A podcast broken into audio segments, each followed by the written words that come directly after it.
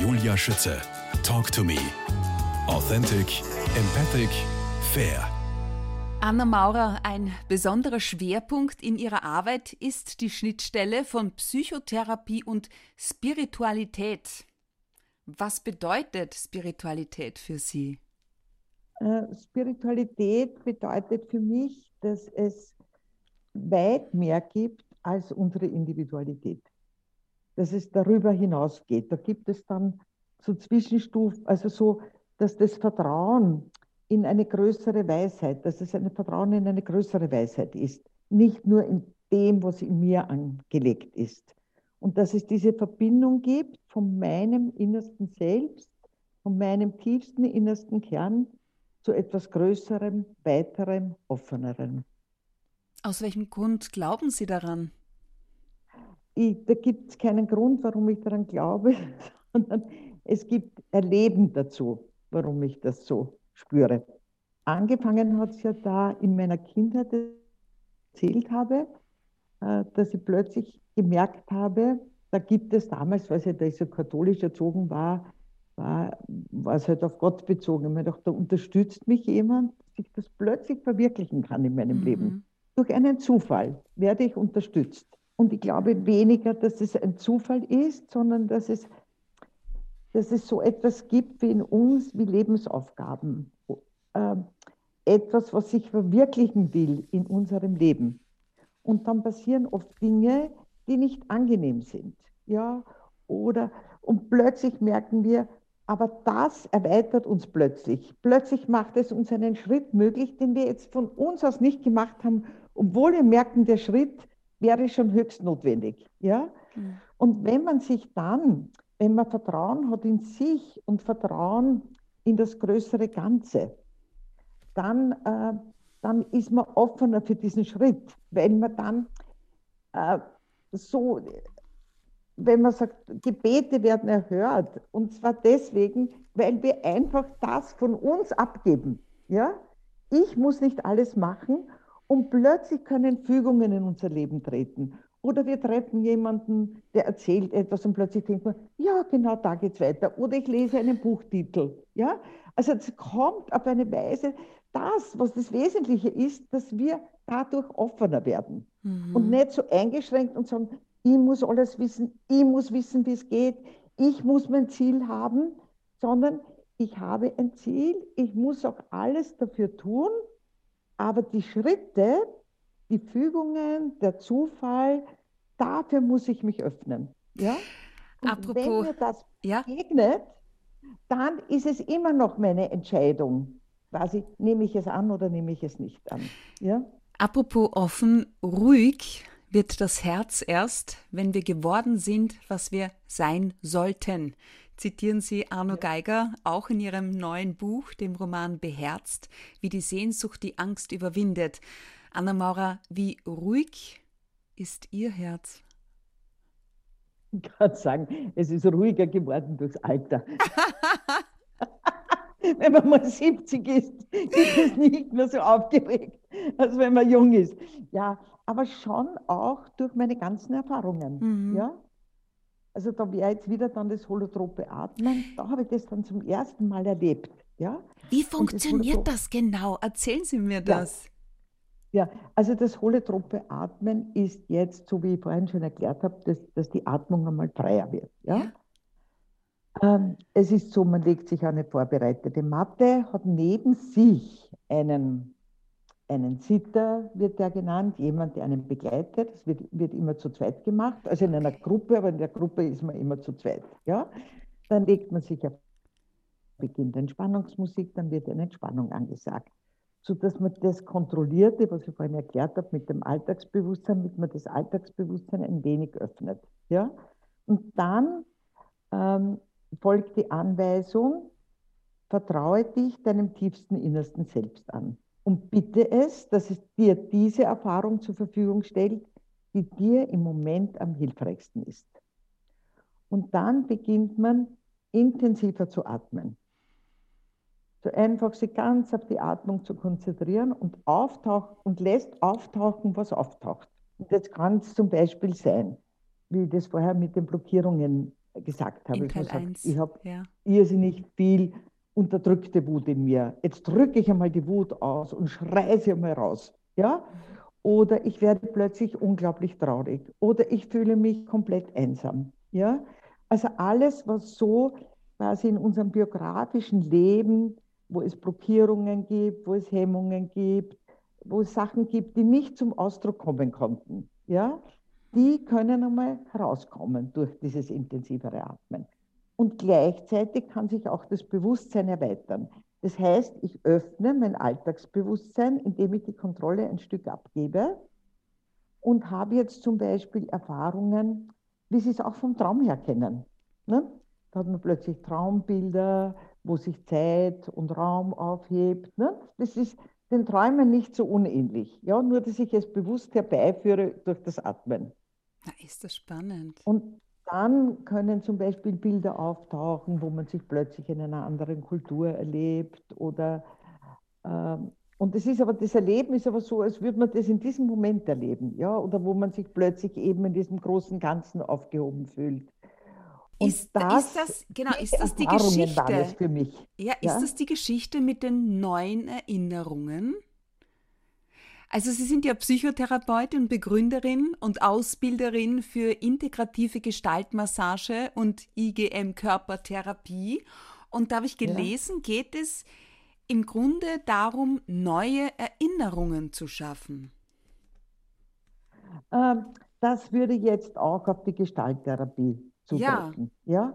Also, dass wir das, also wir können das, wie unsere Geschichte war, mhm. das können wir nicht verändern. Ja. Aber was wir machen, sowohl durch die Psychotherapie als auch durch das holotrope Atmen, ist, dass wir einen neuen Blick darauf werfen können. Dass wir plötzlich Dinge anders interpretieren, als wir sie, als wir sie bisher interpretiert haben. Die, die Gestalttherapie an sich gibt es ja schon seit den 1940er Jahren. Was zeichnet Ihre IGM-Körpertherapie aus? Wo liegt da der entscheidende ist, Unterschied? Genau, der entscheidende Unterschied ist, dass also der eine Ansatz ist quasi, wie wir über das Seelische beginnen und bei der Körpertherapie mhm. beginnen wir über den Körper. Alles klar. Also das ist jetzt beginnt mit einer Massage, ja. ja. aber wo wir schon immer Kontakt, also zuerst wird einmal der Körper berührt, der ganze Körper berührt. Und da ist es so, dass wir das schon im Atemrhythmus machen. Also dass diejenige, die den Körper berührt, auch mit der Person mitatmet, die liegt. Und durch dieses Berühren über die Atmung wird die Atmung schon einmal ruhiger, tiefer, man wird schon entspannter. Und dann gibt es ungefähr 300 verschiedene Griffe, wie der Körper berührt wird. Und jetzt geht es nicht darum, dass dann der Therapeut, die Therapeutin sagt, ja, da sind sie verspannt und da haben sie das, sondern, sondern wie, fühlt, wie spürt man seinen Körper selber? Was nimmt man wahr? Also es geht darum, die Körperwahrnehmung äh, Awareness. Äh, vertiefen. Awareness, aber speziell über den Körper. Okay. Ja? Also Ziel der Gestalttherapie, habe ich eben auch gelesen, mir ein bisschen schlau gemacht und recherchiert. Also die, die Gestalttherapie soll Selbstachtsamkeit, Selbstbewusstsein und Selbstwert aktivieren. Meine Frage ist, äh, kann das die Leute, die zu viel davon haben, von Selbstachtsamkeit, Selbstbewusstsein und Selbstwert, kann man das genau. durch die Gestalttherapie genau. äh, ein bisschen abschwächen? Genau. Also, wo, das wäre jetzt ein bisschen zu. Genau. Man sagt, das hat jemand zum Beispiel starke narzisstische Anteile. Ja, das meine ich. Ja, aber auch da ist es ja so, dass sich der Mensch ja in sich nicht wohlfühlt, mhm. sondern wenn man diese Anteile so stark hat, dann hat man ja das Gefühl, ich muss immer die Oberhand behalten. Mhm. Wenn ich einmal nachgebe, wenn ich einmal einen Fehler zugebe, wenn ich einmal eine Schwäche zugebe, dann nehmen mich die anderen nicht mehr ernst. Und jetzt muss ich immer so tun, als hätte ich immer den Überblick, als würde ich immer gut funktionieren. Mhm. Ja? Und dann, man merkt es dann, wenn sie anfangen, zum Beispiel andere Menschen sehr stark zu bewerten für ihre Schwächen. Ja? Und da sagt man dann, die haben zwar gute Ich-Funktionen, können sich gut durchsetzen im Leben, haben auch gute Funktionen, aber dahinter ist ein brüchiges Selbst. Also das Innerste ist nicht so sicher, wie sie sich noch. Mhm. Aber damit man das nicht merkt, dass das Innerste verletzlich ist, wird im Außen quasi das Selbstbewusstsein übertrieben. Also ich glaube, ja. da fallen jedem von uns, fallen da gleich mal ein paar Personen ein, auf die diese Beschreibung zutrifft. Häufig habe ich gelesen, wird Selbstverwirklichung mit einer Vorstellung von sich selbst verwechselt. Wie genau. darf ich das verstehen? Ja, ja, das eine ist das, was ich vorher im ersten Teil erklärt habe. Ja? Ich nehme mich so an, wie ich im Moment bin. Das ist das Selbst. Okay. Ja? Und die Selbstverwirklichung oder die, Selbst, die, die Selbstvorstellung ist, wie wäre ich gerne? Wie hätten mich gern die anderen? Ah. Wie wäre ich noch perfekter? Was müsste ich noch besser machen? Nicht, dass das nicht auch Ideen sind, wie man das verbessern kann, aber immer die Vorstellung, wenn ich das, also ich kann es nur von mir sagen, mhm. wie ich so Anfang 30 war, habe ich mir gedacht, diese, diese Art von Selbstoptimierung, dann mit der Idee, dann habe ich mein Leben im Griff, dann habe ich mein Leben unter Kontrolle. Und man hat sein Leben nie im Griff und man hat sein Leben nie ganz unter Kontrolle.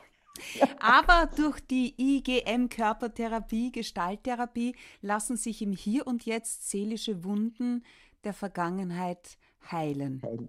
Ja, ja. soweit, so Oder gut. sich aussöhnen. Die Psychotherapie, kann man sagen, hat drei, ähm, ein Drittel verändert sich wirklich durch die Psychotherapie. Ja? In einem Drittel bekommt man mehr Freiheitsgrade. Also mehr Freiheitsgrade heißt zum Beispiel, sagt jemand was zu mir und automatisch kriege ich eine Wut oder ärgere mich. Ja? Und, und wenn ich mehr Freiheiten habe, dann kann ich so ein Stück zurücktreten und kann sagen, ihr könnt mich jetzt ärgern, wie immer. Ja? Mhm. Ich könnte aber jetzt auch ruhig bleiben. Ja? Oder ich könnte mir überlegen, was könnte ich jetzt ohne Ärger sagen. Das heißt, da habe ich mehr Freiheitsgrade. Ne, das eine ist, wo so impulsiv was aufsteigt und man denkt, ich habe über gar, keinen, da merkt man meistens, dass man in einem alten Muster drinnen ich ist. Verstehe. Da gibt es nur Freundschaft schließen mit dem, wie man ist. Ja, okay. also das sind diese, wenn man Psychotherapie realistisch anschaut, dann kann man sagen, diese drei Möglichkeiten erweitern sich. Welche ja. Bedeutung hat der Lebensbaum, den Sie jedem am Ende des Buches beherzt, wie die Sehnsucht die Angst überwindet, sozusagen zur Verfügung stellen? Wie funktioniert der? Also, wir fangen einmal an, quasi unsere Wurzeln zu überlegen. Was haben wir aus unserer Kindheit mitbekommen? Mhm. Ja, welche Sätze haben wir mitbekommen? Welche Verhaltensweisen haben wir mitbekommen? Wie, was ist uns da noch in Erinnerung? Da gibt es auch dann diesen Fragenkatalog dazu. Nicht? Wo, kann, wo kann ich mich erinnern? Und das trägt man unten bei den Wurzeln ein. Ja? Und dann schaut man, was von dem, was ich mitbekommen habe, wie hat sich das weiterentwickelt in meinem Leben? Zum Beispiel hatte ich eine äh, Klientin einmal, die hat gesagt, mir ist erst bewusst geworden, dass ich aus so einer musischen und kreativen Familie komme. Und das hat sich ganz, ich bin äh, ganz weit hinauf entwickelt bei mir. Ja? Und bei etwas anderem sagt man zum Beispiel, und dann wäre das zum Beispiel jetzt ein großer, dicker roter Strich bis hinauf in die Krone. Bei was anderem sagt man, mein Vater hat meine Mutter immer entwertet. Mhm. Also das will ich in meiner Beziehung nicht machen. Das habe ich mitbekommen, dann habe ich es vielleicht ein Stück lang weitergeführt und jetzt ist es nur meine strichlierte Linie. Und wenn mir das jetzt passiert, dann entschuldige ich mich sofort und sage, es tut mir leid. Ja? Und so wird man jetzt alles, was man aus der Kindheit mitbekommen hat, oder wie sind meine religiösen Wurzeln, wie haben sich die weiterentwickelt. Ne? Also war jetzt zum Beispiel sehr katholisch und irgendwann einmal bin ich aus der Kirche ausgetreten, also abgeschnitten. Ja? Und dann wird man in den Stamm hineinzeichnen, wie sich diese Kindheitswurzeln weiterentwickelt haben. Was reicht hinauf bis zum Stamm? Was habe ich vielleicht mit 14 abgelegt? Was habe ich mit 18? Was ist nur meine strichlierte Linie? Das wäre der erste Teil. Ja? Der zweite Teil ist dann, was habe ich in meinem Leben alles verwirklicht? Also wenn ich mein gelebtes Leben anschaue, was ist mir schon alles gelungen in meinem Leben? Was, was habe ich alles erreicht? Ja? Wie habe ich mich verändert? Das wäre dann alles, was um den Stamm herumsteht. Wie habe ich äh, Kinder bekommen, habe Familie gegründet, was habe ich beruflich alles mhm. gemacht? Mhm. Ja? So dass man mal sieht, aha, was habe ich denn schon alles geleistet in meinem Leben? das lässt das Herz auch ruhiger werden. Man sagt, Wahnsinn, es ist mir schon so viel gelungen in meinem Leben.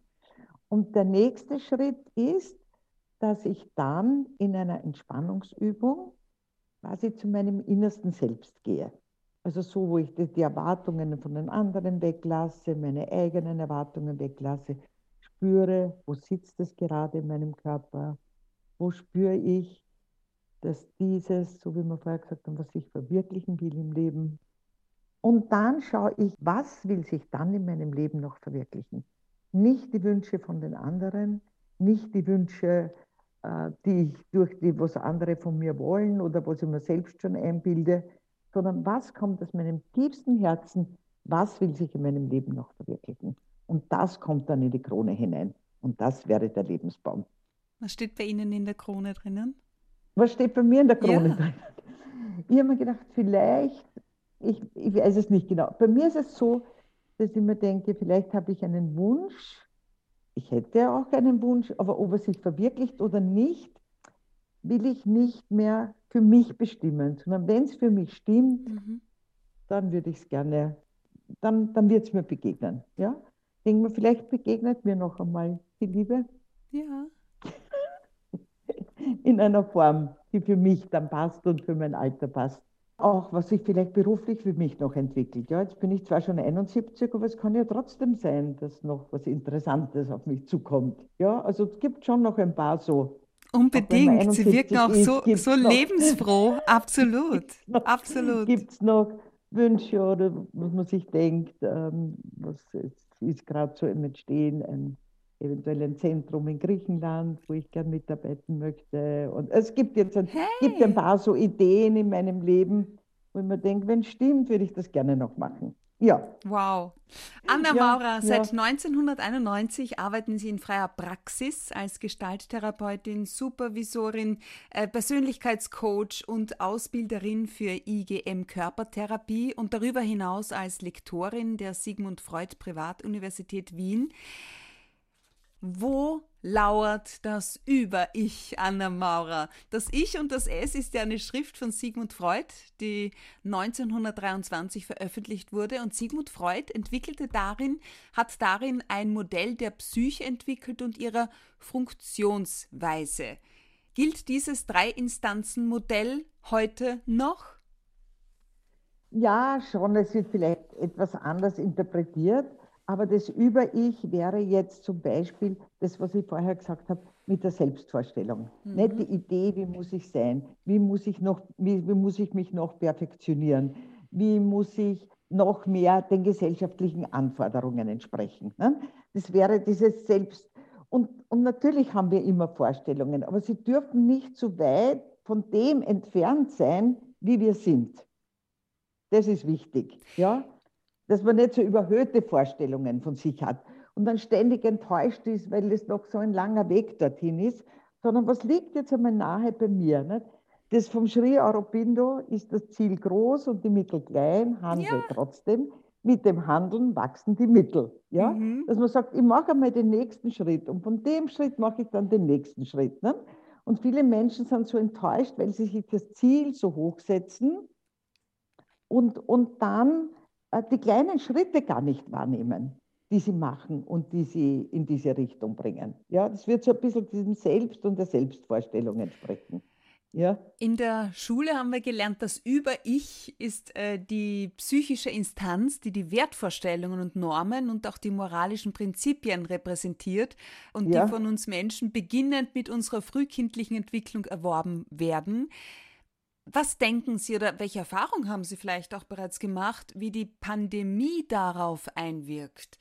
Von der Moral wird ja das zwischenmenschliche Verhalten einer Gesellschaft reguliert und äh, da gibt es ja momentan ziemlich breite Gräben. Ja, ja. Also Martin Buber ist ein jüdischer Religionsphilosoph, der die Gestalttherapie mhm. ja, beeinflusst hat über das Ich und Du. Und der sagt, unsere Verantwortung, also in dem Wort Verantwortung steckt die Wort Antwort drinnen. Und wie wir auf Situationen im Leben antworten, das macht etwas mit der Situation.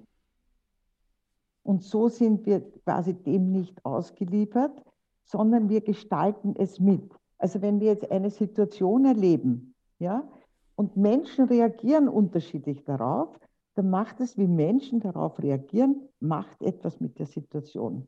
Und das haben wir jetzt wieder bei der Pandemie gedacht. Ja. Wie reagieren wir? Welche innere Antwort will ich auf diese Situation geben? Und? Und das ist das Entscheidende. Das ist von jedem Menschen, für jeden Menschen anders, wie seine Antwort aussieht. Ich verstehe diese, diese Gräben, diese Gräben nicht, nämlich auch äh, zum Teil innerhalb der eigenen Familie. Ja, da redet ja. die Großmutter mit der Mutter nicht wirklich, mehr. Die, hab, die haben miteinander ja. gebrochen, weil die eine die Impfung als einzige Lösung sieht und die andere sagt, na, für mich kommt das nicht in Frage. Also, wie kommen wir da jemals wieder raus?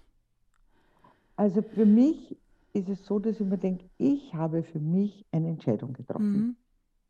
Jemand anderer trifft für sich eine andere Entscheidung. Aber ich, ehrlich gestanden, ich diskutiere nicht mehr darüber. Ja. Ich akzeptiere das, dass jemand anderer eine andere Entscheidung getroffen hat, als die, die ich getroffen habe. Und das war das mit dem Antworten. Mhm. Wie will ich darauf antworten? Und was hat jemand anderer vielleicht für Begründungen, warum er anders darauf antwortet? Und diese Freiheit, die möchte ich auch jemandem anderen zugestehen. Was mich am meisten beeindruckt hat, war dieser Artikel im Standard, dass äh, 1907, wie sie die Bockenimpfung eingeführt haben, okay. es dieselbe Spaltung in der Gesellschaft gegeben hat. Und da haben wir gedacht, das ist unglaublich, wie sich die Geschichte wiederholt. Das hat mich Und wie sind die Leute wieder zusammengekommen? Wurde das da auch? Ähm, es wurde dann auch eine Impfpflicht eingeführt. Diese ja. Impfpflicht hat es dann, glaube ich, bis 1987 gegeben. Okay. Wir sind alle Bocken geimpft worden in der Schule. Ja. Und irgendwann hat sich das durch die Impfpflicht und dass dann so viele Leute geimpft waren und so hat sich das dann langsam wieder entspannt. Ja. Beruhigt. Ja. Aber die Spaltung hat sich, also gerade der Dr. Lueger war einer, der an der Front war, mhm. äh, als Impfgegner. Mhm. Ja. Wenn die Sehnsucht die Angst überwindet, vielleicht weiß ich, die Sehnsucht nach dem Frieden auch wieder, oder? Ja, da sind wir wieder ja, bei Ihrem ja. neuen Buch angelangt. Äh, beherzt heißt es. Und apropos Familie, Mutter. Ihre Mutter, schreiben Sie auf Seite 110, konnte nie nachvollziehen, aus welchem Grund sie sich mit Menschen beschäftigen, die Schwierigkeiten im Leben hatten und gesellschaftlich als schwach angesehen wurden. Jetzt frage ich nach, wieso tun Sie es? Was treibt Sie an? Also mich hat sicher angetrieben, diese Geschichte mit meiner Mutter, mhm. wie, mein, wie unser Bruder gestorben ist. Und dass mich das so wirklich, ich war so entsetzt, wie man mit dieser Schwierigkeit umgeht. Und da habe ich mir immer gedacht, ich würde mir Therapeuten wünschen, die diese Dinge besser verstehen. Ja, die dann, und das war, ist auch bei dem holotropen Atmen bei Elvira, weil sie hatte ja dann auch so Marienbegegnungen und so. Niemand hat sie verstanden, in der katholischen Kirche hat man sie nicht verstanden. Und ich glaube, dass sie sich viel Leid erspart hätte, wenn sie jemanden gehabt hätte, der ihr gesagt hat, ja, das gibt's. Was sind denn die Botschaften? Wie wollen Sie denn das in Ihr Leben einbauen? Oder wie hilft Ihnen das? Oder einfach nur, dass jemand zuhört und es nicht sofort als verrückt abstempelt. Also das war der eine Teil. Und der zweite Teil war, wenn unser Bruder überlebt, dass er dann vielleicht mit einer Behinderung leben muss. Mhm. Und das hat mich immer, das waren so Sachen, wo. Die sitzen ganz tief. Dann gab es sicher noch die Seite, dass unser Vater Bürgermeister war und ähm, immer für die Schwachen da war. Immer, ja. wenn es irgendwo Schwierigkeiten gegeben hat. Also ich habe sogar das Gefühl, je größer die Schwierigkeit, umso mehr, umso, umso engagierter ist er geworden. Ja, ja. Also der, hat, der, hat, uns auch ja. sowas vorgelebt irgendwie, ja, dass wir, dass er für alle Gemeindemitglieder da ist. Ob es dann alles richtig war, was er gesagt hat und was er gemacht hat, das möge dahingestellt sein. Mhm. Aber einfach dieses Engagement oder wenn Leute Schwierigkeiten, sogar wenn sie zu Hause gestritten haben oder wenn irgendwas schwierig war, sind zu unserem Vater gekommen oder der Strom nicht gegangen ist. Er hat sich für alles und alle zuständig gefühlt. Oder im Winter, wenn Schneeverwehungen waren, was ja damals noch ganz viel war, dann er, hat er uns alle Kinder ins Auto gesetzt und ist mit uns, mit Schaufeln und den Kindern die Straßen abgefahren, ob jemand im Straßengraben gelandet ist. Und dann haben wir den alle herausgezogen und ausgeschaufelt. Und ja, da habe ich, glaube ich, auch so von dieser Seite irgendwie auch viel mitbekommen. Da denke ich jetzt ja. gleich an Ihren Lebensbaum. So Erfahrungen in der Kindheit, die wurzeln einfach am tiefsten. Anna Maurer, vielen, vielen Dank für dieses schöne Gespräch und die spannenden Einblicke. Alles Gute für Sie und die Familie und nochmal Prosit 2022. Ihnen auch. Herzlichen Dank für das Gespräch. Ich habe das Gefühl gehabt, Sie waren sehr interessiert an allen Themen. Ja, und ich wünsche auch Ihnen alles, alles Gute für 2022.